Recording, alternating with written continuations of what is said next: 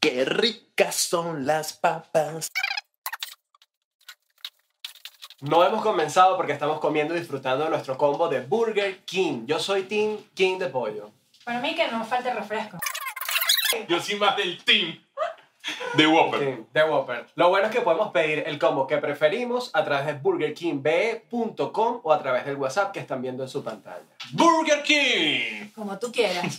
No, no son buenísimos. Ay, ahora boté la papa. La televisión en Venezuela es uno de los principales medios de comunicación masivos de este país, ya que llega a un 95% de los hogares venezolanos.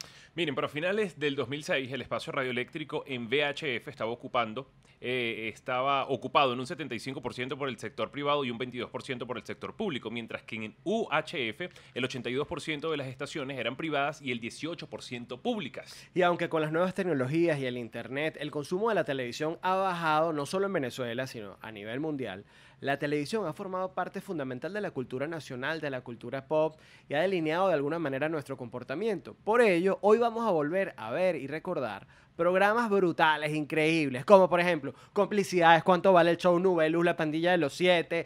Ve, ¿Qué te ¿Qué acuerdas La tú? cédula la- para el piso. Qué viejo, pana.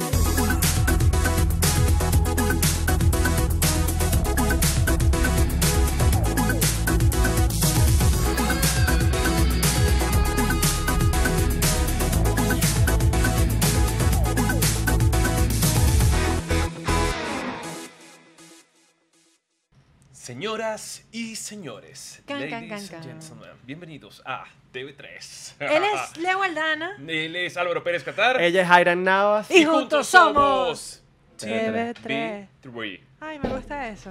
Es como poder de los gemelos fantásticos, actívense Que- quedó, en tier- forma quedó de... tierno y todo ese inicio. Gracias, muchachos, por irse poco a poco uniendo a... Es que me hace sentir como menudo, me hace sentir como si fuéramos, no sé, los chamos. ¿Se acuerdan de los chamos? Sí, no me acuerdo. Bueno, yo recuerdo más a menudo, la verdad, que lo echábamos. No, pero los chamos hacían versiones de Guns N' Roses en español. Ah, Bueno, yo tengo la referencia que existía, pero tampoco me sé mía. canciones. Sí. Pero sí recuerdo porque el- bailé el Chamo con los Gabriel, chamos. el Chamo Gabriel, ¿no? Ah, no, yo no fue era del después, chamo, de años después. Claro. Chamo Gabriel, Bueno, él generación quedó de como de. Ah, tú eres de la de. Bueno, supongo que de ahí vendrá el, el que le dicen el Sí, chamo, ¿no? claro. Claro. Ay, sí. ¿verdad? Eh, Es así, es así. Él No fue uno como de esa boy band. Cuando, no sé si fue cuando comenzaron las boy band, pero al menos aquí versionaban de todo, ¿no? De lo que, que se hacía en inglés, armaban una boy band. Ay, no. en español. Bon Jovi en español. Come at the roses. No sé. ¿Nunca escucharon? ¿Pero te gustaba eso? Lo peor es que me- hay muchas canciones que de verdad yo reconozco que me sé en español. me da vergüenza. Pero las voy a ¿Por qué? Por menudo. Bueno, por, por esas versiones que... Es que hasta Madonna yo creo que hizo versiones en español, ¿no? Más allá de la Sí, Isla sí. Bonita. Esa fue la única que recordé. Esa es la que yo recuerdo. Creo que sí. Sí, sí. sí, sí, sí, La- la isla- no, la es la bonita. que La. Isla Bonita. Pero Bon Jovi no se acuerdan de esa de Cameron Roses. Claro, sí, sí. Y los videos. ¿Cómo la era que, ¿Cuál fue la televisión. que él versionó? No, no sé si él versionó una, pero sé que los chamos... mentira, o la que hizo en español, que la que cantaba en español. Cama de Rosas, pero solo me acuerdo de eso, de Cama de... No voy a cantar en Pero, español canciones en inglés. Ustedes veían eso en televisión. Claro, claro. Sí. Los videos, sí. ¿no? Veían Este- sonoclips. Wow, No, sonoclips, Dios mío. Sonoclips No. era una referencia de la música, de los videos. Yo creo que Barquisimeto no llegaba a Sonoclip. Era en RCTV. Ah. Está- Entonces, está- no, no, lo veía, nunca lo llegué a ver. Mira, había de hecho otro programa que no recuerdo cómo se llamaba, creo que era como el Pero garage. es viejo, Sonoclips, entonces es mu- muy, muy, muy, los muy 90, 1990 más o viejo. menos. Ya estaba muy chamito, estaba muy niñito. No. Este, había otro programa que no sé si se llamaba El Garaje o A Toque, algo así, que lo hacía una conductora en el canal 8 llamada Erika Tucker, que hoy en día es como una maestra budista, todo está como en un mundo completamente diferente al rock.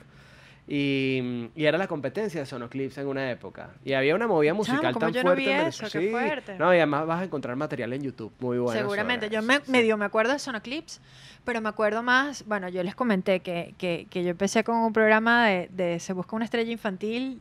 y Empezaste gané- en la televisión. Sí, con, como con ocho años y me ¿Eso gané fue una en bi- RCTV? No vale, eso era en el. Canal 8, Ah, imagínate Canal tú. 8, ok. Y me gané una bicicleta. Y después de eso, Canal 8 antes de. Ah, por supuesto, ¿no? Exacto. Ah, Por supuesto. Sí, sí, sí, ¿no? sí. Ah, Dios mío, ahí sí, rodó, ahí sí rodó la cédula, Dios. sí, sí. Mire, pero su, sábado sensacional. Antes de que fuera su sensacional, sábado era lo sensacional. máximo. Sábado sensacional. Prepárese a disfrutar Ah, exacto. de un gran sábado sensacional. Sorpresas, Sorpresas les traerá. Este Pero lo dejaban ver, lo dejaban ver. sensacional, Claro. A mí no. Sensacional. Es diferente. Ah, mire, que no se lo sabe. ¿Quién nos- la gente. Lánzate otra, de, de un programa infantil. persigue siempre, siempre. No, no, no, era lo máximo. Dígame la orquídea. Orquídea, orquídea. Eso era como nuestro. Orquídea. ¿Cómo se llama ese? Ay, no me acuerdo. Nuestra Viña del Mar. Nuestra nuestra- del la gaviota. Mar, es Pero no se verdad. sabe Gaviota. ninguna de un programa infantil. Eh, Bailé en un programa infantil, muchachos. ¿Cuál, Jaira? Yo fui bailarina de Chamocrópolis y me acuerdo que audicioné en Nubeluz. Bomba. Ajá. ¿Pero Sí, audicionaste, el trabajaste o quedaste? No, en Chamocrópolis bailé Ajá. como toda mi vida, o sea, como ¿Y cuatro cómo años decía la hasta. canción? ¿Cómo decía la canción de Chamacrópolis? Qué ricas son las las papas. Con un poco, poco, poco Me acuerdo hasta la coreografía, qué horrible. ¿Ustedes, se acuer- ¿Ustedes vieron Chamocrópolis? No, vale, pero tienes un TikTok. Un TV TikTok. Ay, Dios mío, no. Además que esa Creo que es la primera vez que hablo. es- esto muestra madurez. Es la primera vez que. Con un poco, poco, poco de tomate. Mira, la del Club de los Tigritos. ¿Cómo era que decía la del Club de los El Tigritos? club de los tigritos Tiene el toda de la emoción y tú puedes disfrutarlo por la mejor televisión. Hay todo un debate No, sobre el Club de los Tigritos. ¿Cuál estaba más buena, Wanda o Sube Yalimar? a ti, Nube, nube, luz. Ok, sigan cantando. su, Sube, su, su, su, su, sube. Aparte que cantamos bellísimo. Claro. Aquí Eso se acabó la con audiencia de este podcast. Scarlett Ortiz y Concheta. Nube Luz. Sí, claro. Pero, ¿sabes que el debate estaba entre quién estaba más buena, Wanda o Yalimar? No, las dos. Sí, pero No, bueno, no, la no, las mayoría dos. estábamos a favor más de Wanda que de ¿Tú Yalimar, dices? Sí, claro. Bueno. No, No. pero yo, bueno. Sí, Bueno. sí, No casi no lo sé, podría pero, asegurar. Lo que, pero lo que pasa es que Yalimar también tenía su público, Claro, pero... tenía su swing. Y bueno, No, todas yo las creo- demás, todas las demás, Roxana, George Roxana. Ellis, George Ellis. Sí. Ustedes la Estoy recordarán. tratando de recordar Este- algún muchacho del club de los tigritos. Y yo sé que había. Estaba Félix. Estaba uno que se llamaba Jimmy, Félix y Jimmy. Y Jimmy. Félix y Jimmy. Exacto. Y por Eh, ahí está otro que, se, que es productor de televisión ahorita, que se llama Miguel Ángel. Sí, sí. acuerdo La gente no, no lo ve y no, no recuerda, no lo recuerda tanto por eso, pero era como uno lo Pero sí me acuerdo del productor que era Vladimir. Ujú. Que Vladimir todavía es un duro creando. Bueno, el creador de Somos tú y yo es ¿Ah, el sí? mismo de, de- de- del Club de los Tigritos. O sea, Ah, o sea, que el tipo es un eh, crack del- de la Y, televisión y infantil. digo somos tú y yo, pues, porque ahorita no me vienen otros, pero la, todas las super series, así que se pueden imaginar, las ha hecho Vladimir. ¿Y tú fuiste fan de Salserín? Yo tuve la suerte de bailar casi que cercano a... O sea, yo era como de los mini pops y de siempre los tiene un pops. cuento, pana. Es que empecé en esa broma. Que Jairan uno no puede nombrar a alguien y siempre Porque con yo me acuerdo, mi primer beso fue con... Sí. No, el primer Así beso ya que- ustedes saben con quién fue. Pero mira, no, con Salserín era un fenómeno impresionante, de verdad, lo que, lo que lograban. No, increíble. La No película, los comerciales, todo. estén. La No música. importa la univer- No, yo te voy a decir una cosa, además que a mí sí me gustaba burda Salserín, en serio. Pero en ese momento uno como que burda de gallo, uno burda de tonto, a uno no le gustaba demostrar que uno no le gustaba, uno no, no, no, como que uno no le gusta, ta, que, que y ahorita no te pongan una música de los 90, un salserín. Y y en el la que fondo lo que en esa época vacilaba. yo estaba como que con Nirvana y no sé qué. Claro, no Sí. estaba como en una etapa, por lo menos querías aparentar estar en una onda más rockera, pero igual te ya, sabías todo lo demás. claro, Claro, pero nos sí, sí. sabíamos todas de sol a sol, te Te tengo, tengo presente. Yo lo que quiero es cantar en este show. Pero miren, ¿por qué estoy cantando tanto? Porque nuestro invitado de ahora, él, pues, de alguna forma marcó una, una etapa, pero de un programa que nos acompañaba todos los sábados, que era Super Sábado Sensacional. Pero no es Amador Bendayán, no lo trajiste. No, no es Gilberto pasado. Correa. Tampoco es Gilberto Correa. ¿Qué otro No animador había? es Daniel Sarcos. Daniel. Sarcos. No César González, el amigo de todos. Tampoco es Es que tú Daniel Somaró, González. ni Samir Basi. Pues, pero se lo saben todos. Pero es que era una generación en donde habían de pana Muchos. muchos animadores. Y nada más estamos nombrando los de Venevisión. Si nos vamos a RCTV, RCTV también tenía su, su crew de, de presentadores que trascendieron burda. Pero él era, mm, yo creo que lo más cercano, lo más pana. Te tocaba la puerta y querías que hiciera una invasión sensacional en tu casa. Tú querías que te invadiera. Nuestro invitado, el que está haciendo babear a Jairan Navas, es nada más y nada menos que el señor José José Vieira. Estás, José, José? perdón. Bienvenido, Bueno, bienvenido a, bienvenido a la tecnología, porque aquí en este cruce de audios a veces no es sencillo. Ahí comienza la diferencia entre lo que sucede ahora y lo que era la televisión de antes, ¿no? Para poder hablar quizá todos al mismo tiempo en estos medios es un pelín más difícil, sé que eso se va a mejorar. Pero Pero- muchísimas gracias por esa presentación. tú de alguna forma fuiste de Dime. esas personas que rompía un poco también con, con los prototipos de la televisión, porque yo recuerdo que mientras todo era un tanto acartonado en un estudio, tú eras justamente el que se, hacía las- la- la- no sé, como que las transmisiones desde la calle, el que tenía que irse, no sé, a, un- a hacer una invasión en algún otro lugar, que le tocaba prácticamente lo que está pasando ahorita con las redes sociales, ¿no? Bueno, fíjate que de pronto el target que tú te, al que tú te diriges tiene mucho que ver con esto. Cuando hablamos, por ejemplo, de un Renio Tolina, por supuesto que es una referencia, pero es una referencia en un target también. Aunque él logró atravesar y llegar al público, al pueblo en general, pues hablamos también, como, como decía Leo, de, de un Amador Bendayán, que era para mí mucho más cercano que Reni en, su forma de trabajar. Un Gilberto Correa que tenía otro estilo. Si escuchan un fondito, es que ahora soy papá otra vez, aunque ya no estábamos en tiempo, pero bueno, este, ese chillido no hay forma de, de pararlo. La chamita este, es un poquito ruidosa. Pero en fin, entonces, claro, cada quien a su target. Yo vengo de un sector popular. Yo nací en San José, allí en Caracas, ¿no? Y de allí fui a la Candelaria, me quedaba Benevisión muy cerca. Y todavía a estas alturas del juego, por más que uno ha estudiado y ha aprendido un poco más en la vida, me sigo identificando con, esa, con ese estilo, con ese target. Claro que ah, eh, si tú quieres de pronto tener clientes de alta gama y toda una historia, pues por supuesto te puedes dirigir hasta, hasta hacia esa, hacia esa vía, pues. Pero mira, no me quejo en el sentido de que ser un poco auténtico, pues creo que es el- la magia de todo este negocio. Y si tú eres auténtico siendo acartonado, o no hablemos de acartonado, pero siendo así engolado o utilizando algunos artilugios en la voz, en fin, pues eso también funciona. Yo no quito que no. A mí me parece mucho más cómodo estar relajado y, y- y es, muy, es más difícil. Yo creo que es más difícil mantenerte y, y- sentirte relajado y hacer las cosas como, como tú crees que deben ser, más allá de que la gente diga, oye, pero ¿por qué hablas así? ¿Por qué tú no mejoras? ¿Por qué te comes las heces? En fin, desde la adicción a una cantidad de cosas que para unos no era bueno, pero particularmente pienso que, uno le- que a mí por lo menos me funcionaba muy bien porque llegaba al público que me interesaba. Sábado, Sábado Sensacional no era un público hecho para las élites, ni nada por el estilo. Y otros programas que hicimos en aquel momento tampoco estaban diseñados para eso. Entonces sí, respeto, por ejemplo, el público, por decirte algo, de la Mega o decirte un Eli Bravo, pero había- habrían, otras habrían otras referencias en emisoras populares, Fiesta, Candela, en fin, que también tenían muchísima audiencia. Entonces, hay, hay, gen- hay gente para todo y público para todo. ¿Tú, tú, tú recuerdas la primera vez, o sea, cómo entras tú en la televisión? ¿Para qué programa Me audicionaste? acuerdo en primer caso. si te llamaron para algo en específico. ¿Tú recuerdas lo que te tocó hacer? Sí, yo vivía cerca de Venevisión, en la Candelaria. Ajá, Tenía que tomar la decisión si agarraba para Quinta Crespo o agarraba para André Bello. ajá. Entonces, pero tenía esa- esas dos opciones allí y siempre desde que estaba chamo decía que me, que me llamaba mucho la atención entrar en esos canales. Y, y por supuesto, yo no iba con intenciones de entrar como ningún artista ni nada. Yo dije, yo voy a buscar trabajo en lo que a nadie quiera hacer. Es decir, voy de limpieza, voy de pintor, que de hecho entré como pintor, eh, lo que llaman tramoya y todas esas cosas, pues entré así. Este, y al principio todavía era menor de edad y hacía trabajos a destajo, no estaba contratado, pero sí, mira, escenografía, llegaba, jalaba cables, hacía de todo un poco, y estuve detrás de cámaras casi cinco años, ¿no? Wow. Este, y no me quejo porque cuando me tocó pasar delante de las cámaras, ya para mí ese lugar era más que familiar, era una universidad y ya, ya me había graduado, lo que me tocaba a mí ahora era dictar cátedra, cátedra en el buen, mo- en el buen sentido de la palabra.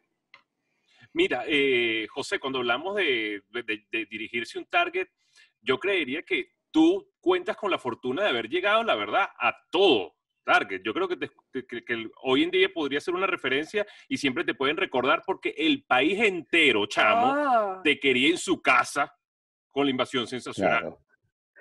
No, y más los antipáticos o las antipáticas que te decían, yo no veo televisión, o yo no veo novela, o yo no veo ese programa. Y al rato te echaban el cuento completico de todo, ¿no? Porque eso pasa mucho. Sí, o sea, este, eso pasa mucho que a veces la gente para, para, para hacer contacto contigo, en vez de ser simpático, más bien son todo lo contrario, son muy antipáticos. Entonces, yo no veo televisión, yo novelas, yo no veo nada de eso. Pero al rato te dabas cuenta que es que sabía tu vida de, bueno, pues de cabo a rabo y, y, y, y, uno se da cuenta también, mira, entras a la casa, así sea por la señora que trabaja en la casa, que tiene ese televisor prendido viendo novelas, sábado sensacional, qué sé yo, todo el día, y los chamitos, lo que los cuida también, a veces un personal que está allí, pues bueno, esos televisores estaban prendidos allí. Y habían personas que por, así sea para criticar, veían a Lila Morillo o veían a Juan Gabriel o veían lo que pasaba en aquella época de estos programas que fueron, bueno, muy, antes inclusive de que yo lograra entrar a la televisión. Cuando a mí me tocó todavía se vivía la gloria de lo que eran las transmisiones en vivo, de los artistas que venían de otros países, en fin, una cantidad de cosas que sucedían que por más que tú te quisieras hacer loco de no verlo, oye, habían cosas muy interesantes de ver artistas que venían y, y bueno, este, fenómenos que ocurrían también en la televisión con muchos programas. Y, y no había muchas opciones tampoco para dónde ibas a ir. Tenías tres o cuatro canales de televisión, de los cuales dos eran, eran los que mandaban en ese momento, y, somos, como decía Leo arrancando, somos un país televisivo y hoy en día con todos los teléfonos entonces nos damos cuenta que seguimos siéndolo, o sea, no solo con la televisión de señal abierta, sino con el cable y ahora con estas nuevas plataformas. Mira, José, tú fuiste parte de una etapa en la televisión que muchos consideran una época de oro, donde había muchísimas producciones, casi todo lo que se veía en la televisión se producía en Venezuela y pudiste ser testigo de lo que era la televisión de alta factura, ese mega estudio, por ejemplo, de Sábado Sensacional, con el que tú también en algún momento interactuabas, además de ir a la invasión con público en vivo, etcétera. Y bueno, más allá de caer en la nostalgia de que si antes las cosas eran mejor y ahora se han echado a perder por todo lo que sabemos que ha pasado en Venezuela, yo quisiera escuchar de alguien como tú, que vivió esa etapa de oro, ¿Qué cambiarías de lo que se hace ahora para que se parezca más a lo que se hacía antes? ¿Y qué te parece bueno de lo que se hace ahora? Ay, esa pregunta está como difícil, Álvaro. Aguará. Ah. Es complicado porque te vas a meter con un gentío, te vas a meter con un gentío, pero bueno, vamos a empezar por aquí. La época de oro, considero que yo llegué en la época de plata, no llegué en la de oro. La de oro creo que era un poco más atrás, como te digo, en esa de la blanco y negro, en la transición a la televisión a color y todo esto, creo que fue realmente la época de oro. Yo llego ya en el año 80 y algo a la televisión, 84, 85, como les digo, como técnico, y ya no era tan de oro, sin embargo, pues sí, había unas transmisiones, unos, unos estudios y había, habían recursos y había una cosa importante, que era una competencia. A veces un poco desleal, a veces no, porque como te digo, estaba el, el, canal, estaba RCTV, que siempre me pareció el canal como creativo, que tenía menos recursos, pero que hacía muy buenas cosas, a veces mejores que las que hacía Venevisión, y Venevisión que era el canal que tenía como una artillería o tenía unos recursos importantes a nivel económico, a nivel de equipo, y también se lograban cosas. Yo, pues me tocó Venevisión y no me quejo para nada haber hecho carrera allí. Comparar eso que se vivió allí, que además era muy diferente y muy difícil hacerte ver en ese momento, porque no es que tú montabas una plataforma y ibas a montar un Instagram y le voy a dar todos los días y tal, este, o un YouTube hay dos cosas, es totalmente diferente a lo que sucede ahora. Ojo, ahora también es difícil, porque meterse en esa competencia y en ese, en ese mar de fieras tampoco es sencillo, pero en aquel momento entrar para que te vieran, ah, eran muchas las filas, muchos los castings, muchas las, las, esperanzas de entrar, más todo el saboteo que había de parte de otros compañeros que decían o tenían algún poder y no permitían que tú llegaras más lejos de lo que ya estaba. O sea, era muy, eh, era también muy competitivo en ese sentido. Pero se logró. ¿Nada?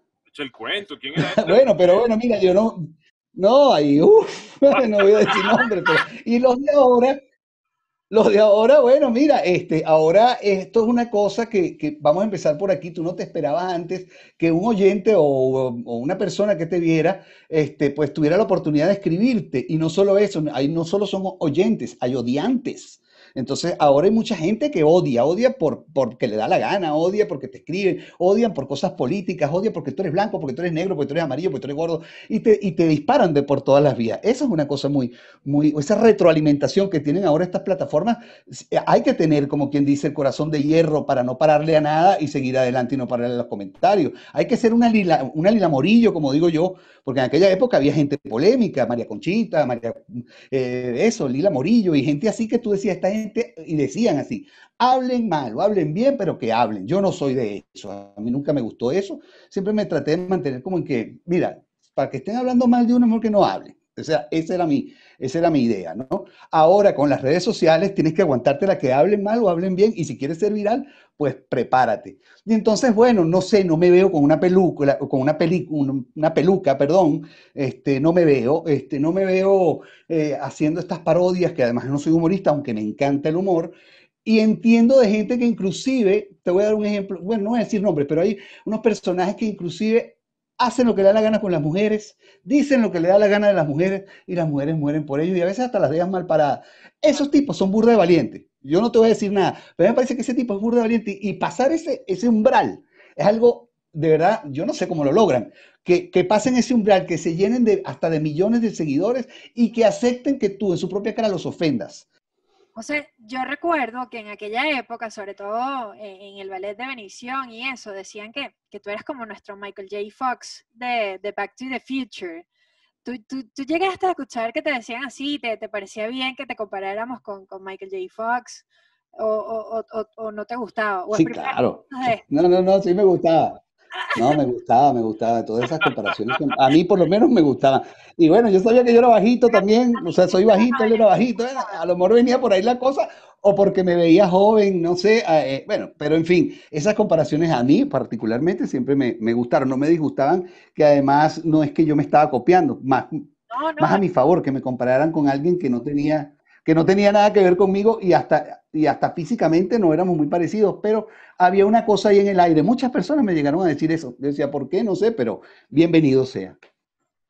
sabes que en aquella época siempre había como una frase de Maracaibo. ¡Allá vamos! ¿Había alguna frase que fuera como muy tuya? Oye, bueno, sí, por ejemplo, yo decía y dice. me acuerdo que mi ex mujer me decía, ¿por qué dices y dice? Yo no sé, pero era, se me salía cada rato cuando venía el cantante que le tocaba y dice. Y bueno, algunas otras cosas que, que por ejemplo, la ola, que era algo que, que manejaba mucho. En ese momento. Ya va, que aquí, ajá. ¿Qué dijiste que no te escuché esta parte? Que, que nos revivas ese momento, o sea, ¿cómo, era? Presenta, preséntanos a, a alguien. Tenías que. A José Luis Rodríguez, el Puma. No, no tanto con el Puma, pero sí de pronto con cosas más populares como. Y aquí viene Miguel Moli y su piernona. Y dice así. Mira, José, bueno, me van a matar acá, pero yo sí te quería, no me quería ir sin la duda, José. Siempre eran en vivo las invasiones sensacionales siempre eran en vivo, sí, eran, eh, nunca hicimos un falso vivo, creo que no, no tengo recuerdo de eso. Lo que sí tenía era que la persona escribía una carta y se le montaba todo una, un espionaje, por decir, iba a montarle cacería, porque había que hacer un estudio de la zona por el tema de la transmisión de las antenas, que rebotara la antena a la microondas, porque la transmisión era vía microondas, nosotros teníamos que una microonda en el sitio, esa transmitía al cerro, el cerro transmitía al canal. Ese era el primer requisito, que la persona que escribía tuviera la posibilidad de que donde él estaba, nosotros tuviéramos vista a esa antena que estaba en el cerro. De ahí o en otra, en otro. No pudimos viajar a otras ciudades muy, muy distantes, todo fue en el distrito capital. Pero ese era el primer recurso. Y ahí yo te puedo decir que entramos a casas con gente hasta consumiendo sustancias prohibidas y le tocábamos la puerta y como eso era algo así como una invasión, uno, buenas tardes, señora, ¿cómo está? Y aquí está. Y cuando entramos, pues en la cocina había uno. Ya va, ya va, pero, o sea, quiere decir que las personas de las que iban tampoco sabían que era realmente invasión sensacional. No, nada, para nada, si no te digo que los agarramos, a uno nos agarramos consumiendo una cosa ahí. Con sustancia. y entrábamos y bueno. Mira, y lo más cómico, mira, debes tener miles de cuentos. Lo más cómico que te puede haber pasado en alguna de esas invasiones con alguna familia. Bueno, esa, esa que te digo particularmente me pareció muy cómica porque, insisto, la gente estaba metiéndose, estaba fumando droga. Pues, y entonces eh, eh, llegamos nosotros y los tipos compitieron. O sea, sí, le echaron pierna, abrieron la puerta y tal, y, y con su nota, este, bueno, le echaron, no mucho porque estaban todavía como los del pecho. se viene, sí, estaban, estaban, que ella se arreglaba cada vez que venía la invasión socialista porque no sabía si le podía tocar a ella. ¿Sabes? o sea, así Claro, también recuerdo, por ejemplo, hubo una, una señora, hubo una señora que le pidieron, por ejemplo, un pollo y no tenía un pollo. Y le tiraron un pollo de, de la ventana de al frente y le pegó el pollo en el pecho. O sea, pasaban cualquier cantidad de cosas porque se pedían cosas cotidianas. Entonces, Es que era una cosa muy loca. De hecho, yo no... gente ganara. Qué bueno. qué Claro, bueno. por eso, pero eso fue una, eso fue una sección que a- se le escapó a todos, a Ricardo Peña, a mí. Entonces, yo no esperaba eh, un éxito como ese con esa sección. Y No, llegó un momento donde cuando ellos hacían las mediciones de media hora, Claro. ajá, bueno, cuando hacían las mediciones de media hora, hubo un momento donde éramos, éramos líderes en ese espacio. Total. Bueno, que vengan, Cuéntame. vengan nuevamente en esas oportunidades de liderar espacios tan buenos que entretenían a la familia venezolana. Un abrazo, José. Gracias por estar con nosotros en TV3. Además, eres nuestro segundo invitado, el primer hombre que, que nos acompaña, así que podría ser Por el padrino. hogar. Podría ser el padrino de TV3. Gracias, hermano. Bueno, pana, mira, primero que nada ustedes, porque sé que son una nueva, podríamos decir que ustedes son esa nueva camada, esa nueva generación, que ya hay gente atrás que viene también, no sé si ustedes son millennials, ya no sé ni qué, qué generación No, son nosotros- Oye, pero bello, vale. porque Mira, nosotros estamos en vías de pubertad, papá. Apenas, yo me- mira, estamos, estamos comenzando a Ah, ok. desarrollar. Imagínate tú. Ah, bueno, eh, eh, entonces sigan así, porque hay de todo, X, no sé cuánto, retrógrado, de todo. Entonces, bueno, mira, eh, pero son una camada de, de profesionales, yo a los tres los conozco, o por lo menos sé de ustedes, y, y- y me alegra porque son chamos súper talentosos y, y- no abandonan los medios, que son importantes. Yo no lo he abandonado, lo que pasa es que hay cosas en la vida que te dan algunos giros, cosas de salud. De hecho, ahorita soy papá, soy papá otra vez, yo no, no espera yo que esté a esta edad que soy abuelo, voy a ser papá. Entonces, bueno, cosas que pasan que hacen que tú des unos frenos, eh, frenas algunas cosas y arrancas por otras por necesidad. Pero esto es pasión, esto definitivamente es pasión. Y cuando tienes pasión, siempre vas a tener éxito. Bueno, y a lo mejor en la cuarentena de repente ya se hizo el, el tercer hijo y vas a ser papá ahora otra vez. ¡Ay! Claro, uno no Bueno, sabe, se- chamo. se- se- bueno, mira, se irá a parecer al papá. José Vieira. Un TV3, abrazo. Lo máximo, hermano, Gracias. Gracias por acompañarnos. Chao. Qué buenas Chao. historias. ¿Sabes lo que es que te lancen un pollo desde un apa- No, no, no, no, no, no, no se imaginan, de verdad, yo los recuerdos que tenía. Y aparte que si ganaba la gente de ese lugar, o sea, era como que ganaba toda la cuadra. Sí, no, porque sí, de hecho, él dice que lo apoyan. Es verdad, yo recuerdo que salían los vecinos. Es que, claro, además que no era algo. Me imagino que después le martillaban No. y que mira, ganaste por mí, Claro, ganaste ah, por mi además pollo. no, no era algo discreto. No es como ahorita que tú puedes llegar a cualquier parte y puedes generar contenido con un teléfono celular. Claro. ¿Me entiendes? Claro. Y hacer transmisiones en vivo. La maquinaria Sí, que se necesitaba, que todo lo que hablaba José, de movilizarlos, el camión, la planta, todo esto. Eso fue ta, antes del. MTV Crips. Claro. la- ¿no? Que entraban en las casas de los famosos. Toda la zona No, se volvía loca y los vecinos ayudaban. Y, y aquella cosa que, que tenían como no solamente la producción que estaba detrás de la televisión, sino los artistas, que llegaba y era ver una persona que pertenecía al mundo de la televisión, todo el mundo quedaba impactado, todo el mundo, Sí. a lo mejor no era la foto porque no habían los celulares, pero era el autógrafo. No, no, no, Sí. pero habían las fotos estas de... chuc, chuc, chuc, Claro, de ca- rollo, el que tenía una cámara cerca, exacto. si te la dejaban pasar. Exacto, pero, pero el autógrafo era parte hasta hace poco tiempo. Era como tener a alguien, me, me firmó esto Caridad Canelón. Oh. Bueno, ¿sabes que Hace unos días me pidieron un autógrafo y la persona que cuando me lo pide, a mí me parece... Muy- ¿por qué Leo muy- con sus cuentos de No, chuleta? no, me parece la verdad muy hermoso porque era una chama súper joven y yo dije, ya, ya esta chama es demasiado milenio, ¿me entiendes? Ella no está para estar pidiendo autógrafos, a esa edad todas piden eh, fotos, ta, ta, ta, y ella de lo más noble, y- y- y- Ay. ella no, yo quiero así como tal cual ¿Dónde, como... dónde es como el lugar más tiempo. extraño donde han firmado un autógrafo? Yo lo tengo, en Maturín, me acuerdo. ¿En serio? extraño. ¿Dónde firmaste un autógrafo? Ay, Y, lo sé porque me, ma- me mandaron la foto por Facebook, no sé si la tengo colgada. Ajá, el, el autógrafo... El muchacho se bajó los pantalones y él quería que le firmaran la, la nalga. La nalga. Y Yo me mandó que la era otra fo- cosa. Me, me pasaron dos cosas muy raras. Y Una que... momentito. ¿Te imaginas? No, ahí no se lo firmo. La nalguita sí se la firmé. Ok, ok. Esa y otra que fue un muchacho que prometió que él no se iba a cortar el cabello hasta que yo regresara a Venezuela. Y yo estuve 10 años en Holanda y ese muchacho tenía el cabello por aquí. Y él fue a una entrevista de radio que me estaban haciendo y llegó con una tijera, diciendo que le cortara el cabello. Y también puse las fotos. eh, Fue una cosa para mí tan Pero impactante. ¿qué porque es eso que tú desatabas en ese Yo tipo, no pana? sé, vale, ¿Tú pero sabes era- lo ah. que es? Y hubo, hubo algo. No, ay, No, nada. imagínate, sombra, saludos, porque Ah. de pana todavía hay gente que, Ah, los- no, qué con el tiempo se recuerdan de lo que uno Claro, ha hecho, ¿no? Se agradece. Sí, ¿tú recuerdas alguna firma No vagabunda? en un lugar, bueno, de hecho? repente, no, no, no, no, tampoco una cosa así explícita, pero sí, no tanto la zona del cuerpo donde puedes haber firmado un autógrafo, sino donde te lo fueron a pedir. A mí me pasó una clásica historia de que te caen en el camerino, como, fírmame una foto, y fue como raro, ¿no? Después tú lo cuentas y dices, coño, qué fino que se metan en el camerino y te piden una foto, un autógrafo, pero, y además uno está muy Ah. agradecido, Pero llegan a buscar a Álvaro y con- rarito, con, su rostro bello a pedirle un autógrafo. Tú sabes que fue rarísimo. Una vez que estaba yo en una obra de teatro con Leo Aldana y llega alguien así todo emocionado. Le, yo, yo soy tu fan, sí, yo siempre te he amado y te veo todos los días en portada. Y yo me empecé a reír. Yo no sé si tú te acuerdas de eso, Leo. claro, sí, sí, sí. ¿Cómo estás? No, lo que pasa es pollo que- brito, lo, ¿no? lo que pasa es que, mira, lo que pasa es que me pasaba no solamente con eso, sino con otras cosas ¿En también. serio? Sí, sí, sí.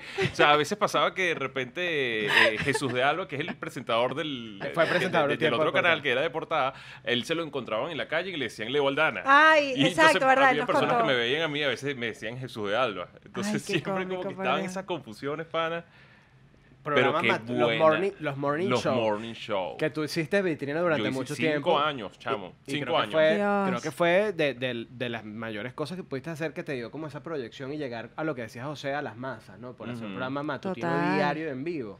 No, y Eso Leo era bueno. Sí, bueno, favor, es no bueno. Después se echó a perder, pero, Es bueno. Miren, Mira, vamos a eh, hacer una pausa, señoras y señores. Ya venimos, nos están mandando a cortar. No sabemos por qué. Saludos ciudadanos del mundo. Interrumpimos esta transmisión porque queremos dar un mensaje importante a nuestro